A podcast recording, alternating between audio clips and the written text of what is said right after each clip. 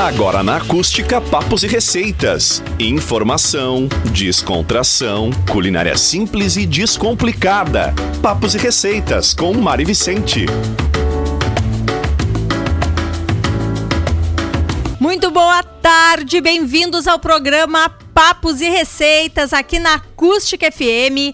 Assista o programa na sua Smart TV. Se inscreva no canal da Acústica no youtube.com.br barra Acústica FM ou em facebook.com barra Acústica FM e acompanhe o programa também em vídeo. Se você preferir mandar uma mensagem de áudio, vídeo ou texto no nosso WhatsApp. O número é 51986 369700. Temos também o aplicativo Acústica, que você baixa e curte em qualquer parte do mundo. Nas redes sociais, siga arroba Acústica FM. E o programa de hoje tem o oferecimento de PC Informática, você precisa, a gente tem, e Pata Negra Empório Gourmet, comer bem para viver melhor. Muito boa tarde, Valesca Luz. Boa tarde, Mari. Boa tarde a toda a audiência. Boa tarde, Valesca. O assunto de hoje é um assunto muito interessante e que está muito em alta no momento. Nós vamos falar, Valesca, de influenciadores digitais não famosos. É verdade.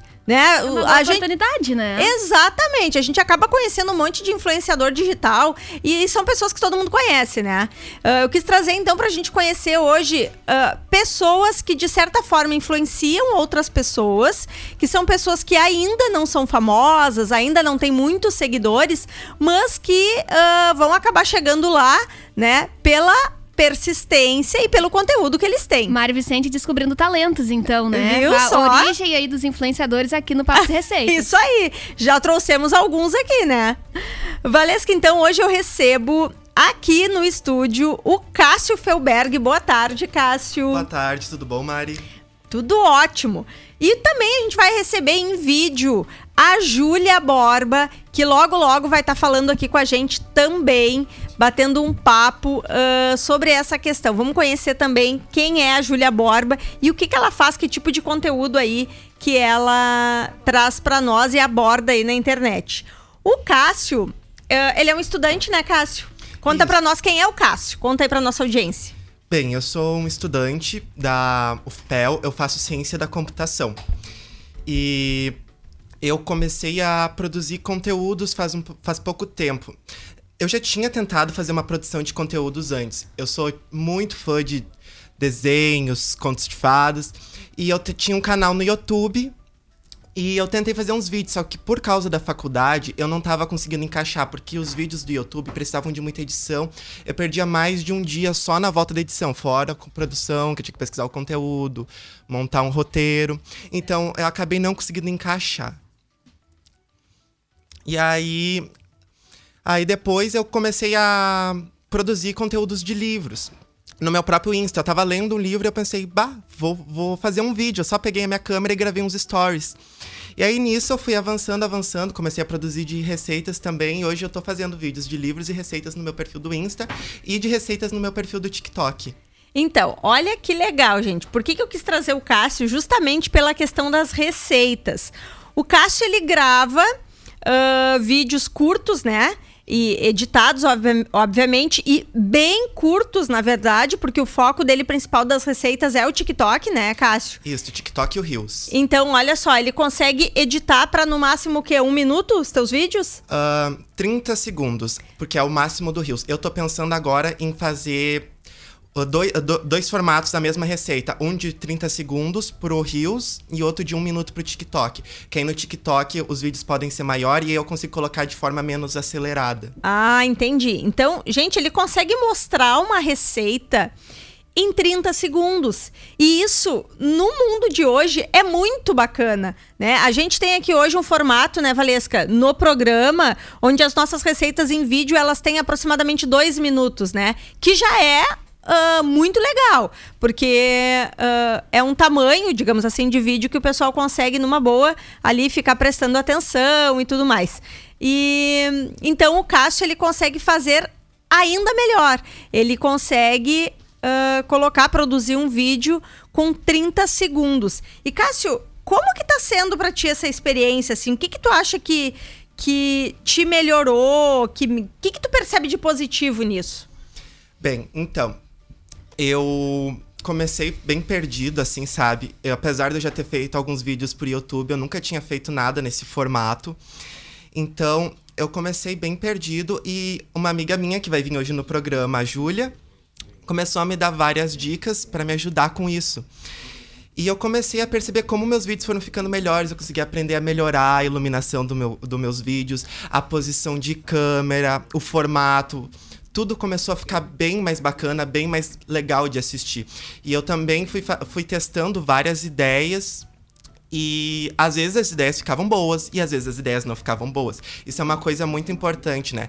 Tu precisa aprender a reconhecer quando uma ideia fica boa ou não, ou não está uhum. boa para tu poder retirar do retirar ou melhorar do teu vídeo, né? Sim. Então, tu, tu acha que a, ao longo desses, desse tempo que tu tá produzindo, já conseguiu melhorar bastante. E quanto a seguidores, Cássio? Vamos falar sobre isso agora. Quando tu iniciou, tu almejava alguma coisa nesse sentido, assim, ter mais seguidores, em ficar conhecido? Ou tu quis fazer uma coisa mais por ti mesmo? Como que, qual foi a ideia inicial? Então, eu comecei a produzir os vídeos porque eu sempre quis, produ eu sempre quis produzir um conteúdo. Ah, claro que a gente fica muito feliz quando ganha seguidores e curtidas, por causa que significa que a gente tá fazendo um bom trabalho, né? Mas a intenção sempre foi levar um conteúdo bacana pro pessoal de casa. E também uh, me sentir bem comigo mesmo por estar tá fazendo algo que eu goste, porque eu gosto muito de ler e eu gosto muito de cozinhar. Tá, e me diz assim, tu, tu tem algum retorno, feedback, por exemplo, as pessoas uh, interagem contigo, principalmente nesse das receitas. Uh, tu percebe que as pessoas estão uh, utilizando, vamos dizer assim, uh, os teus vídeos? Que que tu, que, como é que tu enxerga isso? Então, no Instagram eu sempre tive bastante feedback das pessoas que já me seguiam, né? Uhum. Uh, mas assim, que eu, uh, são pessoas que eu já tinha no, que eu já conhecia antes de começar a produzir os vídeos, pessoas que me seguiam por causa do meu cotidiano. Agora, eu comecei a ter um feedback de pessoas que eu não conhecia Agora no TikTok, que eu postei alguns vídeos sobre festa junina e eles acabaram viralizando bastante. E acabou tendo bastante comentário de pessoas que eu nunca vi na vida, sabe? Que eu não sei quem é Sim. que são. Uh, colocando corações, falando que gostaram da receita, falando como, uh, como elas faziam as variações, por exemplo. Quais ai, foram as receitas que tu fizeste no TikTok? Agora, de São João. De São João, eu fiz canjicão. Uhum. Eu fiz arroz doce. As, uh, tanto canjicão quanto arroz doce eram receitas da minha avó. Ah, então tu utiliza receitas uh, que tu já tem. Tu não pega a receita da internet, por exemplo. Uh, eu pego e às vezes eu pego e às vezes eu não pego, depende. Quando é uma receita que eu já tenho do, do meu cotidiano, assim, que eu vejo a minha família fazer, eu sempre peço para eles. Entendi. Porque eu já sei que é uma receita boa. Quando, quando é uma coisa nova que eu nunca fiz, aí eu procuro na internet e eu faço. Só que assim, tudo que eu posto, eu provo antes de postar, né? Sim. Primeiro tu faz um teste e depois tu faz uma pra internet. Isso? Exatamente, porque eu não vou postar nada para as pessoas que eu não comeria, né? Tem que ah, ser algo muito... bem gostoso. Muito porque legal. Porque não adianta tu ter várias views e ter um retorno negativo das pessoas. Sim. Eu também fiz o vinho de quentão, o vídeo de quentão que este eu peguei da internet, a receita. Uhum. E, o de, e o de paçoquinha. E o de quentão e o de paçoquinha foram os que viralizaram mais. O de quentão já passou de, mil visualiza de 100 mil visualizações. Ah, que bacana! E o da rapadura já passou de 20 mil. 20 mil e Paçoquinha, 100. perdão. Uh, deixa eu falar, uh, eu, eu quis trazer esse, esse conteúdo hoje porque eu achei muito interessante uh, uma série que tem da HBO que se chama Fake Famous. Já ouviu falar, Valesca, dessa série? É uma série que foi criada por um jornalista, tá? Uh, deixa eu ver aqui, acho que eu tenho o nome dele. É um jornalista até da HBO. O nome dele é Nick Bilton. Ele, ele comentou com o chefe dele, no caso com o editor, que se ele quisesse, em 10 minutos, ele criava um influencer, ele criava um influenciador. Uh, ele quis dizer o que com isso? Que é muito fácil tu criar um perfil e tu tornar esse perfil uh, influenciador. É muito fácil e muito rápido, porque tá tudo muito acelerado nesse, nesse ponto. E o que, que eles fizeram? Eles criaram uma série uh, onde eles levaram três cobaias. Eles convidaram três pessoas comuns, tá? Uh, uma, uma menina que era uma vendedora de calçados e outros dois rapazes, mas assim, também um era consultor de, te, de um, imobiliário, eram profissões normais, digamos assim, né? e pessoas normais. E o que, que eles fizeram? Eles compraram seguidores para essas pessoas, é, é uma tática que muita gente faz. Só que o que eles quiseram mostrar é que até as grandes empresas uh, que se consideram influenciadoras, digamos assim, uh, se aliam, acabam se aliando a esses perfis fakes para em busca de, de, de, venda, de engajamento, enfim, por que perfis fakes? Porque, na verdade, eles eram pessoas ali com mil seguidores, 800 seguidores. E com a compra de, de, de, de, visualizações e de seguidores, eles acabaram indo a 50, 60 mil. E daqui a pouco a gente tem muito isso, né? De achar, ai, uh, fulano de tal, é, né? Tem 60 mil seguidores, nossa. Mas não se sabe que muito daquilo ali não é uh, orgânico, como, como a gente chama nesse, nesse meio, né? Muito é comprado. Então, daqui a pouco, às vezes, a gente se ilude achando que aquela pessoa está influenciando um monte de gente, e quando vê um desconhecido, vamos dizer, né? Como o Cássio, que tem mil e poucos seguidores, e acredito eu que a maioria são pessoas que tu conhece, né, Cássio? Uh, eu não tenho mil e poucos seguidores, desculpa. É eu consegui bastante foi views.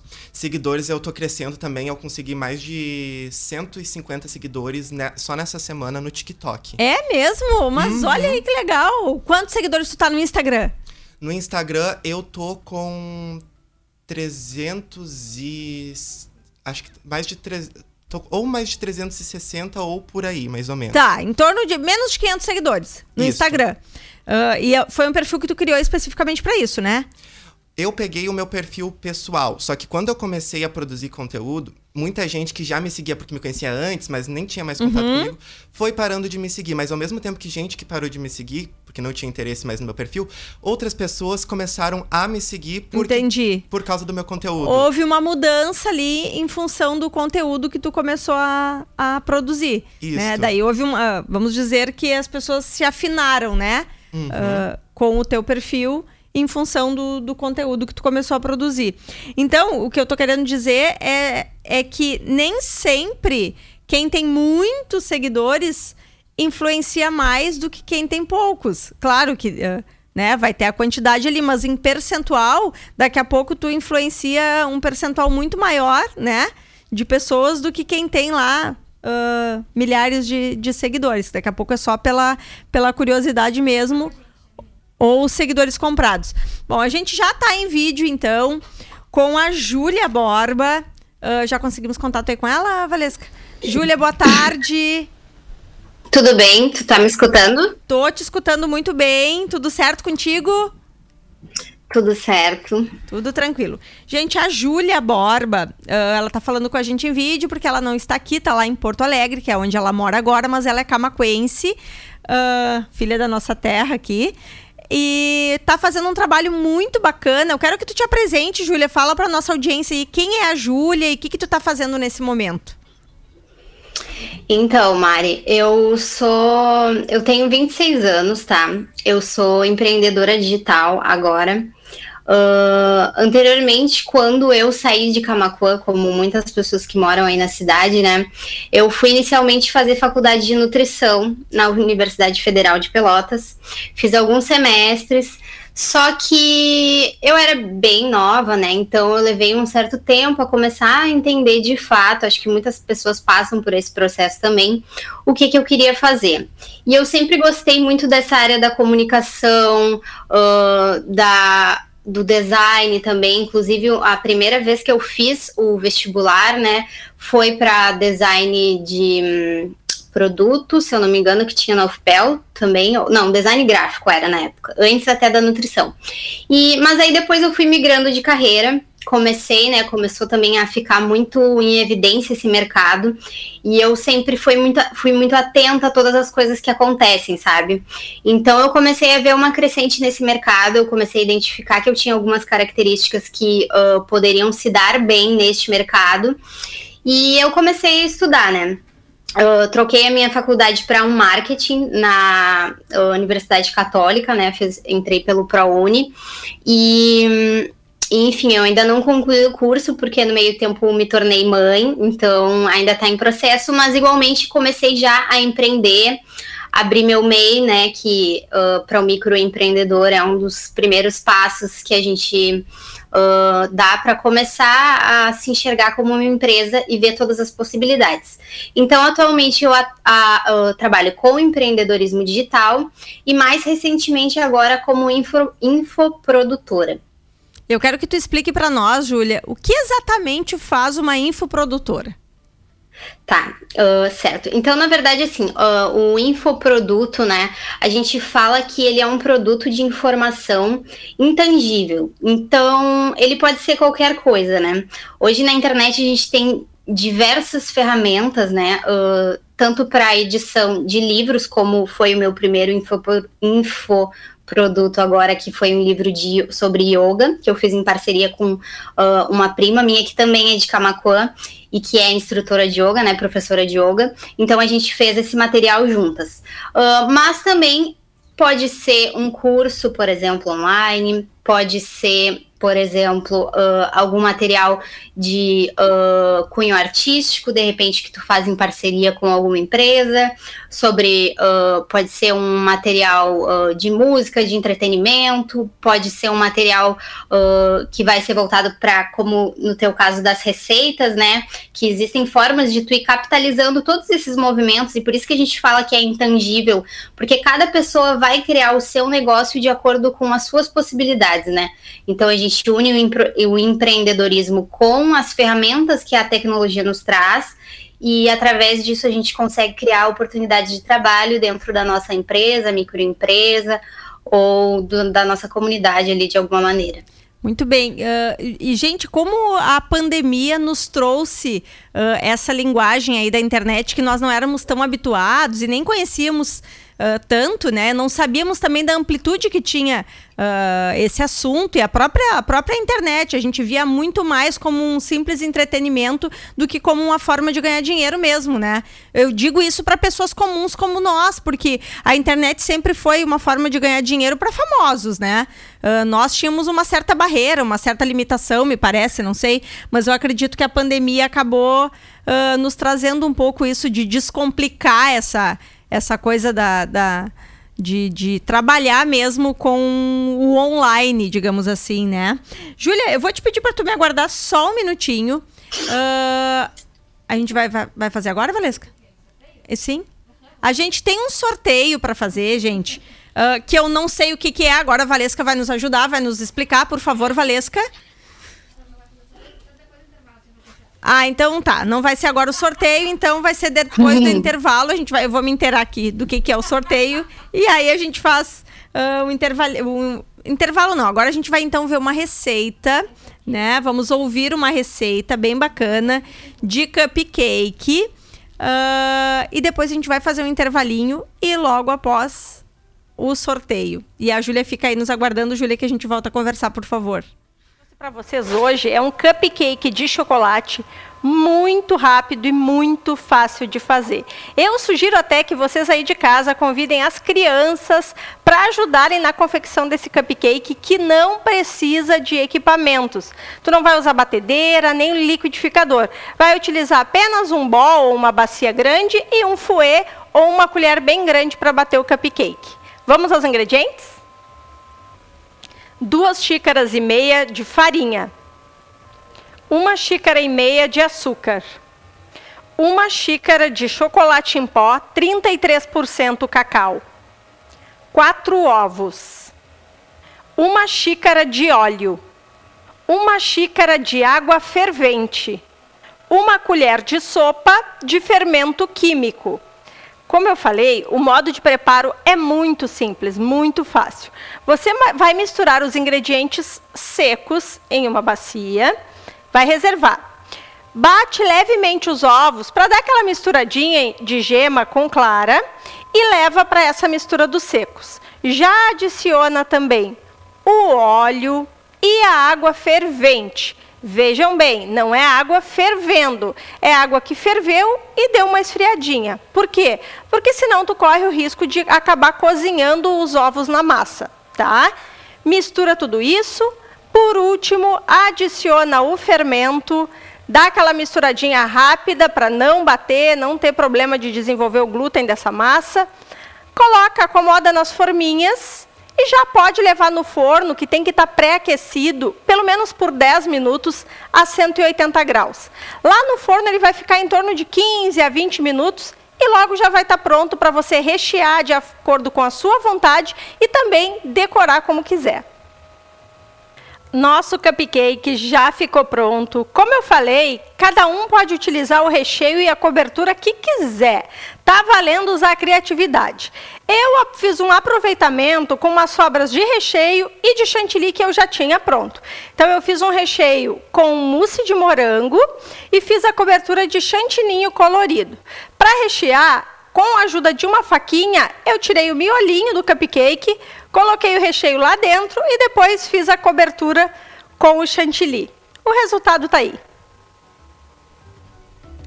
Gente, esse cupcake, além de muito fácil. Oi, uh, gente. Ele é muito res... gostoso, Cássio. E tu viu como é rapidinho, né? Sim, eu tava vendo ali muito prático. Sim, muito prático para fazer para as crianças. Tem gente que gosta de. Uh, principalmente agora, nessa época, que as crianças ainda não estão 100% indo para a escola, né?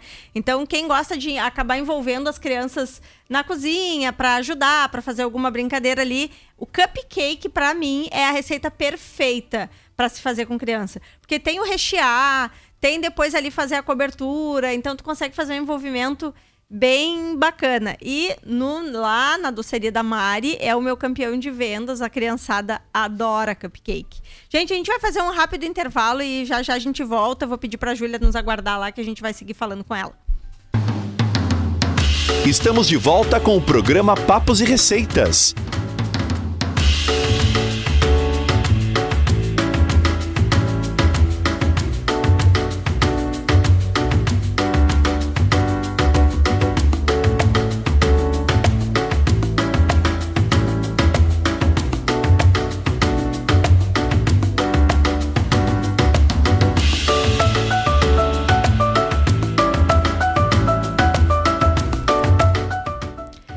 Volta ao programa Papos e Receitas.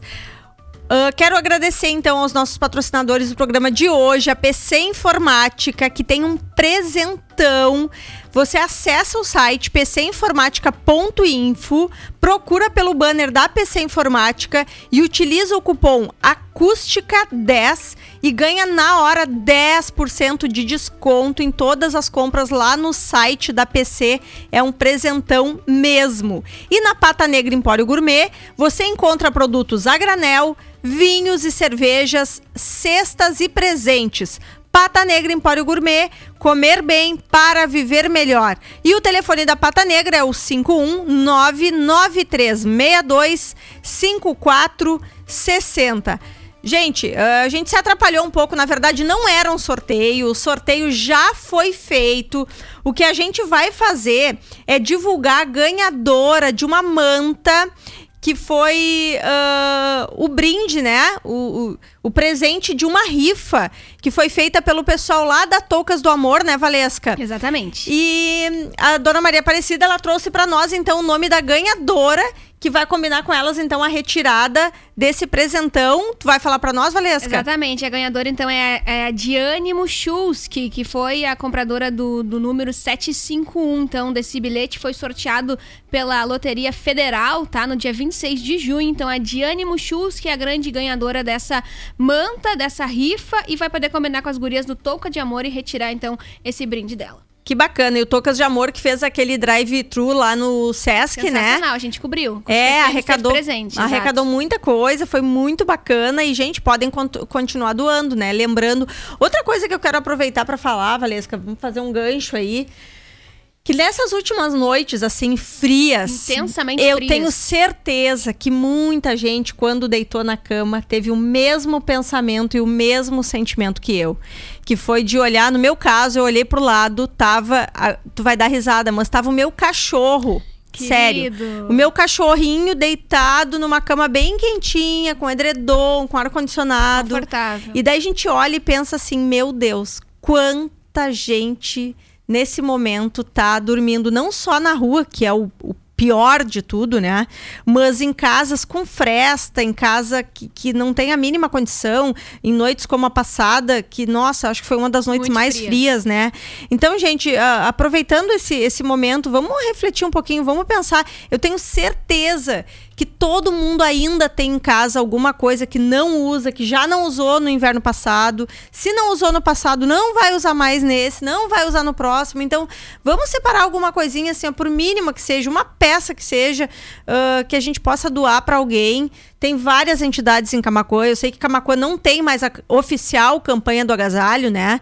Desde que ah, o Macan se desfez, não sei qual que é o termo a, a ser usado, mas enfim, não se ouve mais falar daquela campanha do agasalho que sempre teve, que várias entidades participavam. Então, ah, a gente acaba eu sei que algumas pessoas acabam ficando meio, ah, mas para quem eu vou doar, onde eu vou levar? Tem várias entidades. Aqui mesmo a gente fala sempre lá do, do, do Expresso Compaixão, lá do Isoel, né? É uma das pessoas que, que arrecada e faz uma distribuição tão bem feita, de forma tão justa para quem realmente precisa. Então, gente, quem, quem tiver ainda alguma coisa, um cobertor, o que for, uma peça de roupa, claro, em bom estado, ah, se quiser também deixar aqui na rádio, né? A gente acaba dando esse destino, a gente está sempre ah, tentando fazer esse meio de campo aí com quem precisa realmente e com quem tem para doar. Então a gente está à disposição. Vamos pensar um pouquinho no outro, né? Vamos pensar que assim como a gente tem a cama quentinha lá, muita gente não tem. Muita gente mesmo, ainda mais depois desse período todo aí de pandemia, onde cada vez está ficando mais difícil para algumas famílias, né? Agora voltando então, ah, Valesca, para o nosso assunto bom que é comida. Vamos ah, mostrar aí pro pessoal mais uma receitinha? Bolo de aipim com coco pro café da tarde, bem nessa época de São João, uma maravilha, né, Valesca? Então vamos. Oi, gente! Sabe aquele bolo delicioso de aipim com coco que a gente compra na padaria e paga bem caro? É essa receita que eu vou te ensinar a fazer. 500 gramas de aipim cozido, 2 xícaras de açúcar refinado, 200 gramas de manteiga, 4 ovos, 50 gramas de coco seco ralado, uma xícara de farinha de trigo, uma colher de sopa de fermento químico, 100 ml de leite de coco. Nós vamos iniciar a nossa receita misturando os três principais ingredientes secos: a farinha, o açúcar e o coco. Faço essa mistura e reservo. Vou precisar da ajuda de um liquidificador para bater os demais ingredientes. Então misturo no liquidificador o aipim, o leite de coco, a manteiga e os ovos. Logo após, vou pegar essa mistura e misturar aos ingredientes secos. Feito isso, e por último, eu misturo o fermento e levo para a forma. Lembrando que esta forma tem que ser untada com manteiga e farinha, ou, se você preferir, assim como eu, use o desmoldante. Logo após, leve a forma para o forno que deve estar pré-aquecido em temperatura média, em torno de 200, 220 graus, vai depender do seu forno. Ele vai ficar lá aproximadamente 20 a 30 minutos. Faça o teste do palito e se ele sair limpinho, tá pronto o seu bolo. Nossa receita de bolo de aipim já saiu de- do forno. Ela me rendeu duas formas de 17 centímetros com o cone no meio. Ficaram dois bolinhos maravilhosos e perfeitos para serem acompanhados com um bom cafezinho preto. Nossa, agora fiquei com água na boca, com vontade de comer esse bolo de aipim que eu nem lembrava mais e acho que vou ter que refazer essa receita, Cássio. O que, que tu acha? Ai, eu Quem sabe tu grava lá pro teu canal. Ai, vai ser uma honra, vou adorar gravar a tua receita. Gente, nós vamos chamar a Júlia, que continua com a gente. Júlia, tá por aí? Assistiu nossa receita aí, Júlia? Fica com Quatro vontade ovos. também? 50 gramas de coco. Nossa, muito. Ralado. É, o meu, é um dos meus preferidos, aipim com O coco. bolo de aipim, né? É uma delícia. Acho que não tem É. quem não goste, né? Uhum, Júlia, conta uma coisa pra nós. Como que tu virou criadora de conteúdo? Foi da noite pro dia? Foi um belo dia tu pensou assim, ah, agora eu quero começar a criar conteúdo pra internet? Ou quando tu te deu conta tu já estava fazendo isso mesmo sem planejar? Como que foi? Sim. Então, na verdade, tudo aconteceu muito ao natural, porque eu já utilizava as redes sociais de forma mais pessoal, né? E aí, quando o próprio Instagram, por exemplo, foi sendo modificado, deu ali a opção dos stories, e eu acho que assim como muita gente ah, que acaba começando a, a depois de um tempo transformar isso num trabalho, ah, foi aquela coisa, eu comecei compartilhando algumas dicas, falando coisas que eu gostava, enfim, marcando muito lojas de amigos. Eu sempre fui muito incentivadora dos trabalhos das pessoas que são ah, do meu ciclo, sabe? Então, geralmente, a- os produtos, as coisas que eu gosto mais de divulgar, inclusive, são as coisas das pessoas próximas a mim, né? Eu valorizo muito isso. Que bacana. Então, naturalmente, eu fui. Enfim, uma coisa foi levando a outra, sabe? O esse trabalho foi crescendo. E aí, quando eu fazia uma coisa, eu vi a oportunidade de fazer outra coisa. E foi assim sucessivamente, né? E até vocês estavam falando ali no, no início do programa, eu estava ouvindo, que às vezes o pessoal acha que a gente precisa ter já muitos seguidores, né? Pra. ah, ter uma certa relevância e na verdade qualquer pessoa que for estudar vai perceber que na verdade não é bem assim, né?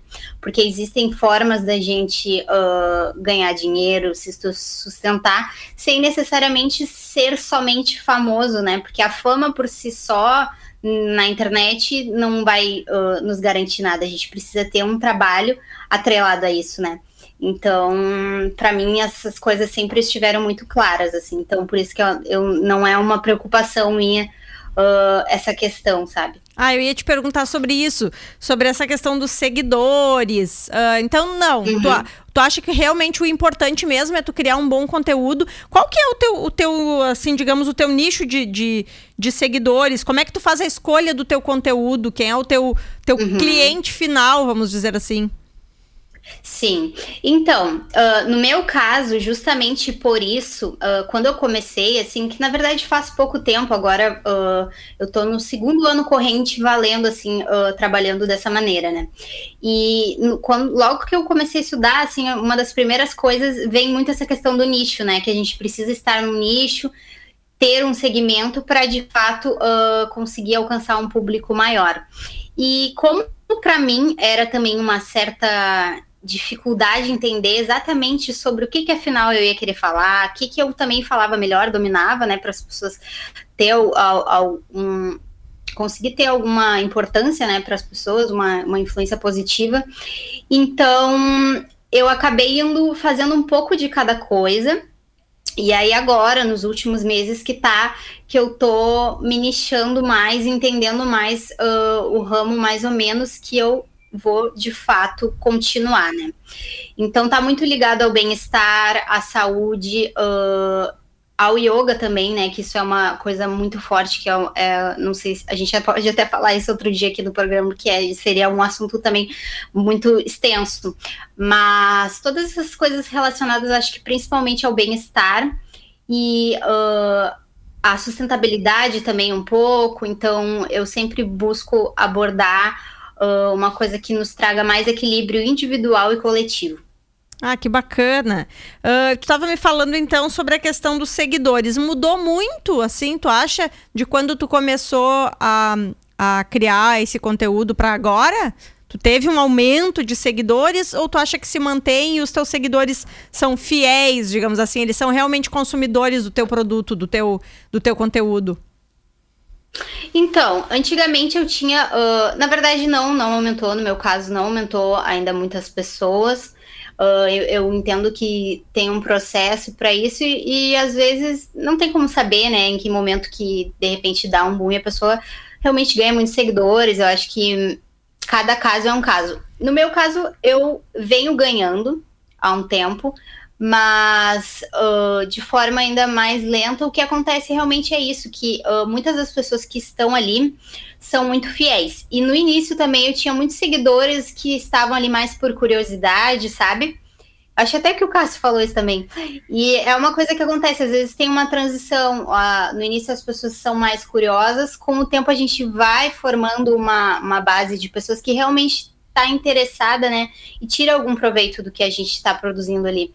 Então, eu acho que quando essa base vai firmando, aos poucos essas pessoas começam a trazer uh, outras pessoas com mais uh, peso, né? Então, até hoje, por exemplo, eu nunca tinha falado na rádio, então eu considero que isso já é um resultado também de um certo período de trabalho, né?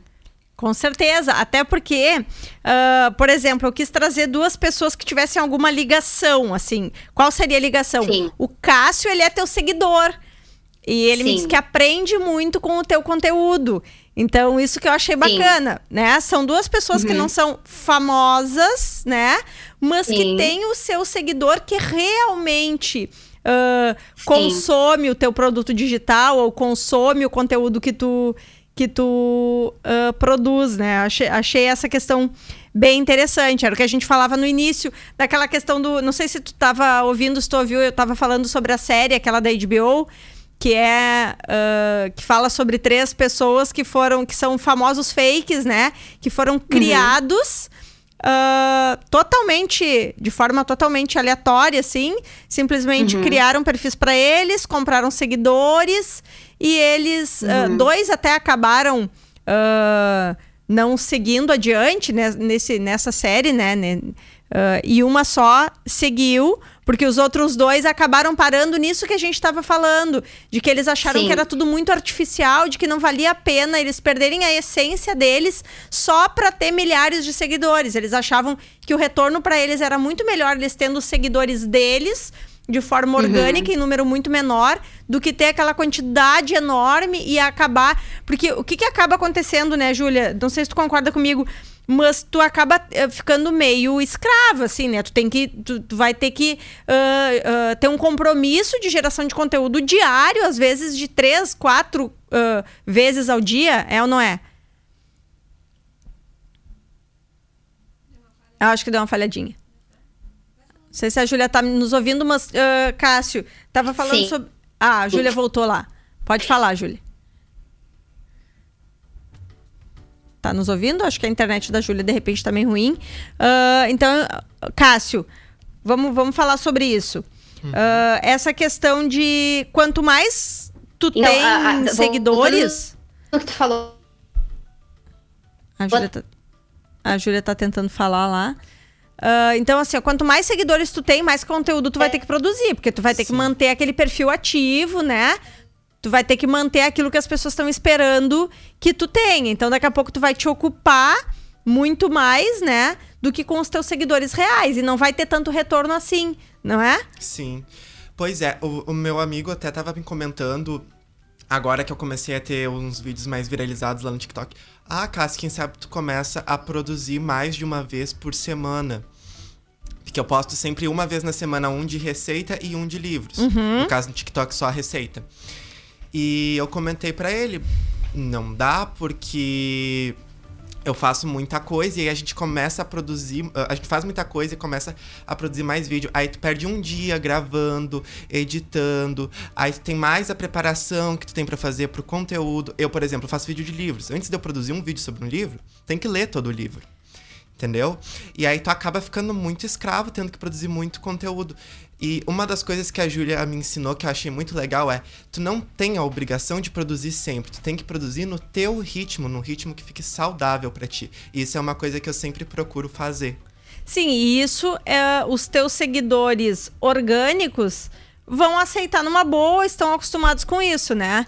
Ah, já se tu começar a comprar seguidores ou ah, acabar tendo uma- essa fama rápida, digamos assim, as pessoas vão esperar que tu gere mais conteúdo, produza mais conteúdo, enfim, vai acabar te tornando ou tu, tu vai ter ah, muito trabalho, né? Sim. uh, com um retorno financeiro, ou tu vai ter muito trabalho, só, sem retorno financeiro. E aí eu acho que tá a diferença entre o famoso e o não famoso, né? Sim. Que o não famoso, na verdade, vai trabalhar demais e ganhar de menos.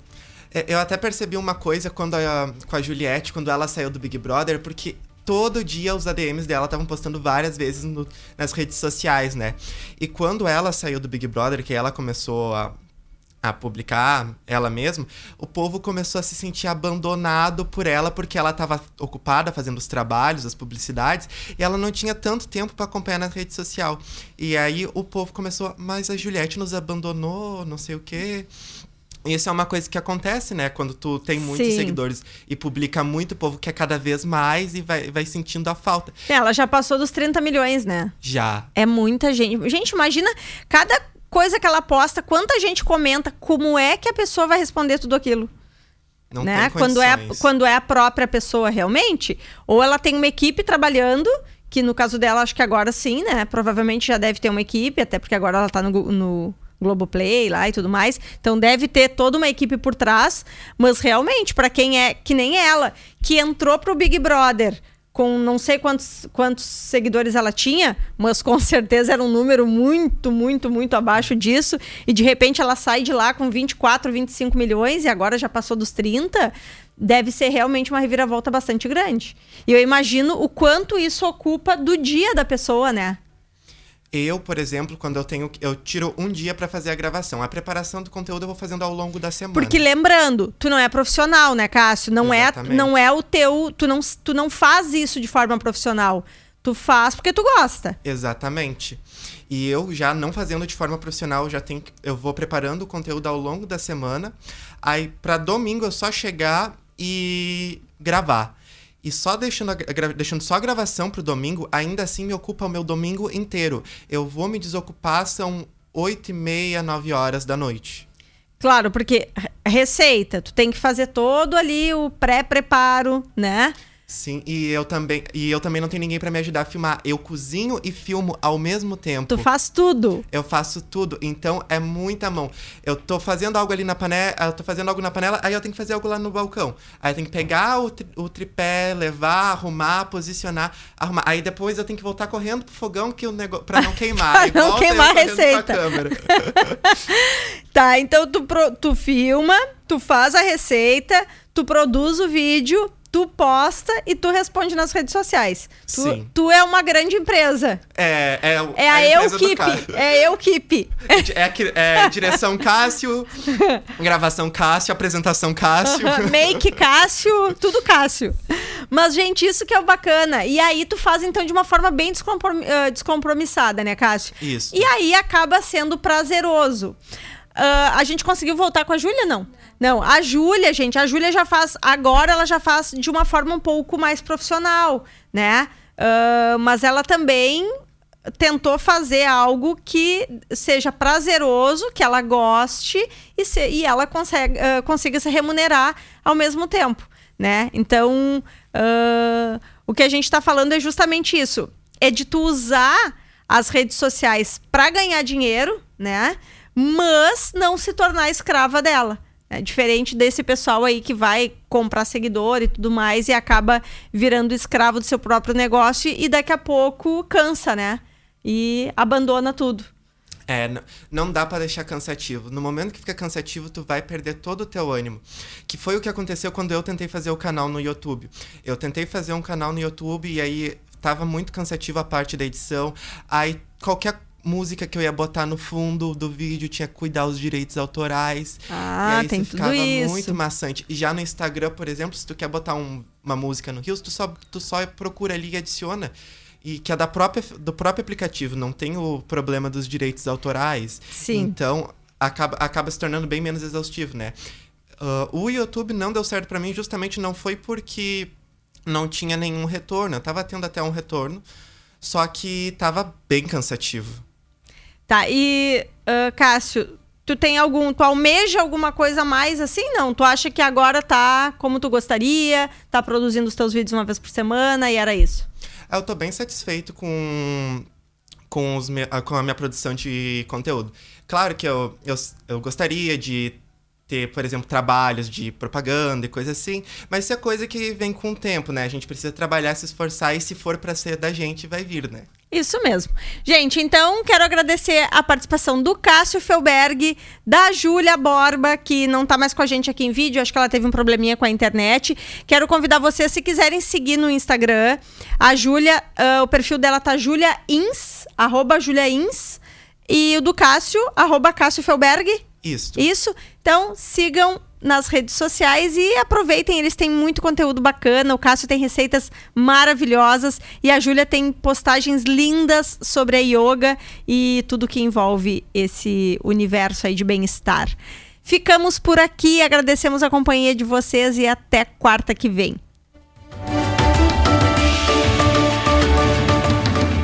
Você ouviu Papos e Receitas aqui na Acústica, com a culinarista Mari Vicente. Oferecimento: PC Informática e Pata Negra Empório Gourmet.